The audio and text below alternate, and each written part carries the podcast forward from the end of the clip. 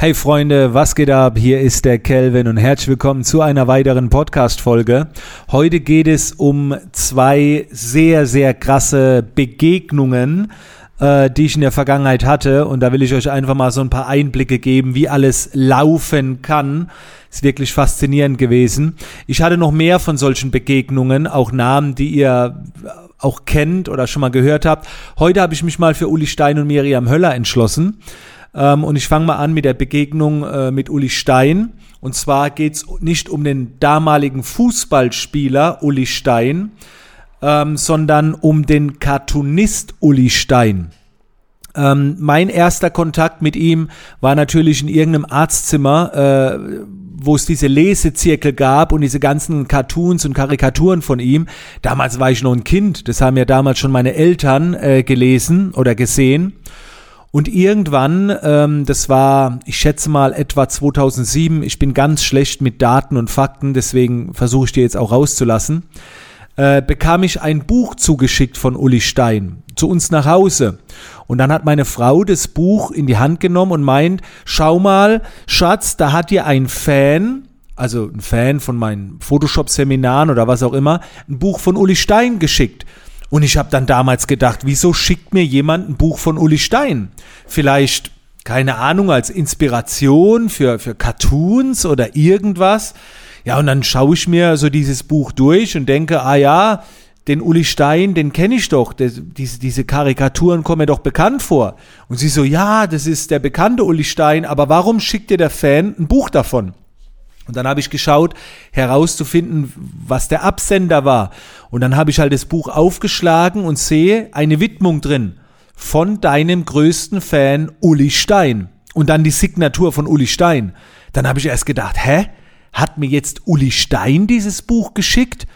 Und Tatsache war, ja, er hat sich als größten Fan geoutet, sozusagen. Also bei mir jetzt. Und ich konnte das damals nicht glauben, weil ich habe mir gedacht, der Uli Stein, ich wusste noch nicht mal, dass der sich für mich interessiert. Und dann bin ich mal auf seine Website gegangen und dann habe ich gesehen, der fotografiert auch nebenbei. Und Leute, das war, wie gesagt, das muss so 2007, 2008 gewesen sein. Und heute, zehn Jahre später, ist es so, dass ich immer wieder mal von ihm höre, eine Nachricht bekomme, und gerade jetzt, es dürfte jetzt vom halben, dreiviertel Jahr gewesen sein, hat er mir noch einen Brief, also eine E-Mail geschickt, wo drin stand, er hat von niemandem so viel gelernt wie von mir. Ich habe mir das natürlich alles ausgedruckt und aufgehoben und Wahnsinn, dieser Mann. Ich hätte ihn auch gern mal vor der Linse gehabt, aber der ist echt so sehr zurückhaltend. Ich hatte auch mal die Möglichkeit, ihn in Hannover zu treffen. Da gibt es auch ein Bild, wie er mein Bildband hat. Also er hat alles von mir. Ich glaube, der hat jedes Videotraining von mir gekauft. Ähm, aber war wie gesagt immer sehr zurückhaltend und ich habe ihn einmal in Hannover getroffen, da waren wir dann äh, gemeinsam auch chinesisch essen und so, habe ihn kennengelernt. Sehr, sehr, sehr spannend und ich habe halt gedacht, krass, ne? Da bist du so ein Photoshop Typ, der da so Tutorials macht und einer deiner größten Fans ist der Cartoonist Uli Stein. Das ist das ist der Hammer, das ist der Hammer, ne? So, das war die erste Story. Und die zweite Story, äh, die wird jetzt eher ein bisschen witziger. Und zwar habe ich einen, äh, ein Fotoshooting gehabt, damals in der Kombination so ein bisschen mit Red Bull oder mit, mit einem, der für Red Bull sehr viel macht. Hannes Arch heißt er, Arch, äh, bei meinem SCH hört sich das ein bisschen komisch an. Äh, er ist Kunstflieger bei Red Bull gewesen, gewesen, er ist leider verstorben. Und den habe ich damals am, in Österreich am Hangar irgendwo da fotografiert. Ne? Und ich war schon so ein bisschen nervös vom Shooting, ne? weil, wie gesagt, der Hannes ist schon so ein Unikat so in der Szene. Und dann kam er angelaufen und äh, ich habe ihn dann begrüßt und er hatte seine Freundin mit dabei. So, und äh, ich sehe die so und denk noch, äh, wie die läuft, Alter, diese 1,85 groß, blond, die kommt, die kommt vor der Kamera bestimmt auch gut. Habe aber keinen Fokus drauf gehabt, ne? weil ich habe mich aufs Shooting mit Hannes konzentriert. Und ähm, dann habe ich einen Hannes fotografiert und so weiter. Und so während dem Shooting fragt mich seine Freundin, du hättest äh, auch mal Lust vielleicht mit mir zu fotografieren. Und ich habe, ich habe das damals nur so am Rand, ich war sehr fokussiert und habe dann zu ihr gesagt, du, gratis fotografiere ich eigentlich selten, aber schick mir gerne mal eine Bewerbung, ähm, vielleicht kann ich dir dann ein Shooting anbieten. So, dann war das Shooting rum. Ich bin noch mit Hannes im Heli durch die Gegend geflogen, habe mich super mit ihm verstanden, obwohl wir uns gar nicht lange kannten.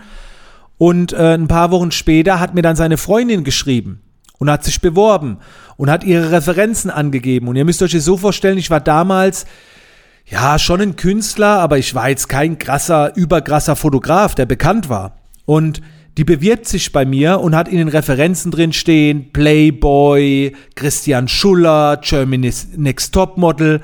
Und ich denke, hä, wer ist das denn? Und dann google ich Miriam Höller. Und auf einmal sehe ich, oh scheiße, Mann, die ist ja ein überkrasses Model, war da auf, im, äh, äh, schon auf Laufsteg mit Naomi Campbell, Mode, Fashion Shows gelaufen. Ich hab die halt nicht erkannt, weil ich halt kein Fernsehen guck. Und dann denke ich, scheiße. Und die bewirbt sich bei mir in, bei einem Shooting. Pass auf, Leute, es kommt noch härter. Das ist jetzt wirklich hart, was jetzt alles kommt. Und ich sage ihr halt zu, ne? Ich denke, ey, musste machen. Jetzt kam die, keine Ahnung, wo sie damals gewohnt hat, irgendwo im Ruhrpott, kam die halt zu einem Shooting bei mir vorbei. Und ihr müsst euch jetzt so vorstellen, ich hatte damals eine, eine Räumlichkeit von einer alten Fahrschule. Also Fahrschulen sahen noch nie attraktiv aus. Es war ein krasser Raum mit so einer großen Schaufensterfront. Jetzt muss ich mal hier äh, WhatsApp deaktivieren. Mit einer großen Schaufensterfront Jetzt schreibt mir gerade Andrea Balschuh. Das ist eigentlich die nächste Story, wie ich die kennengelernt habe. Äh, Fernsehmoderatorin. Aber egal, machen wir anders mal.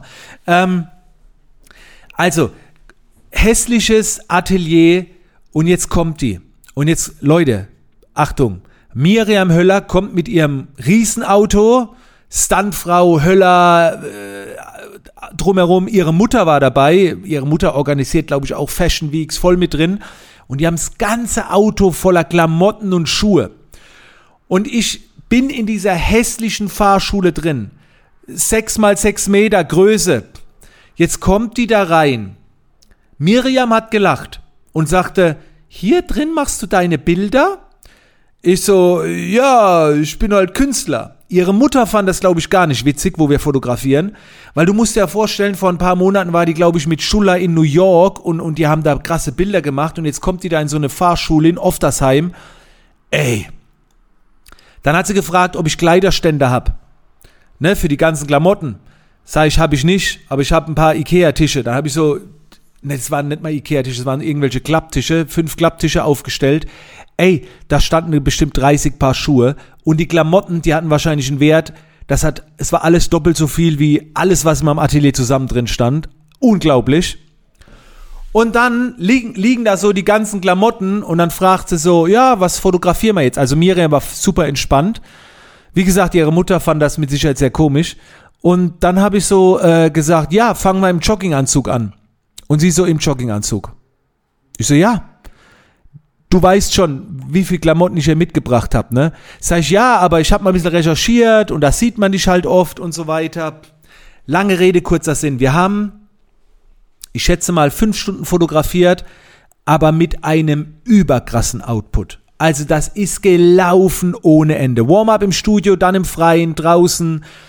Wir haben die überkrassesten Bilder erstellt, wirklich. Und abends habe ich dann noch eine Nachricht bekommen von Hannes und von ihr. Sie hat geschrieben, hallo Kelvin, mein neuer Lieblingsfotograf. Und da war bei mir das Ding schon gelaufen. Da habe ich gedacht, überkrass, dass die mir das schreibt. Und Hannes hat mir geschrieben, ähm, dass ich der erste Fotograf bin, der Miriam so darstellt, weißt du, wie er sie kennt und alles. Also es war, ich auch das habe ich mir natürlich aufgehoben, gescreenshottet, ausgedruckt. Das war heftig. Und jetzt müssen wir einen kleinen Zeitsprung machen. Also ich bin mit den beiden in Kontakt geblieben und ich, wenn ihr euch mit Miriam Höller befasst, die ist inzwischen auch Speakerin und so weiter, dazu komme ich jetzt. Dann habt ihr es mitgekriegt, Hannes ist verstorben, sie hat einen schweren Unfall gehabt, hat ihren Job verloren als Stuntfrau, weil sich beide Beine gebrochen hat, ist jetzt wieder zurückgekommen. Lange Rede, kurzer Sinn, einige Jahre später sitze ich mit ihr beim Asiaten am Tisch. Und sie ist wirklich aufgrund ihrer Schicksalsschläge war die komplett abgetaucht, hat auch auf meine Nachricht nicht geantwortet und irgendwann war sie wieder da.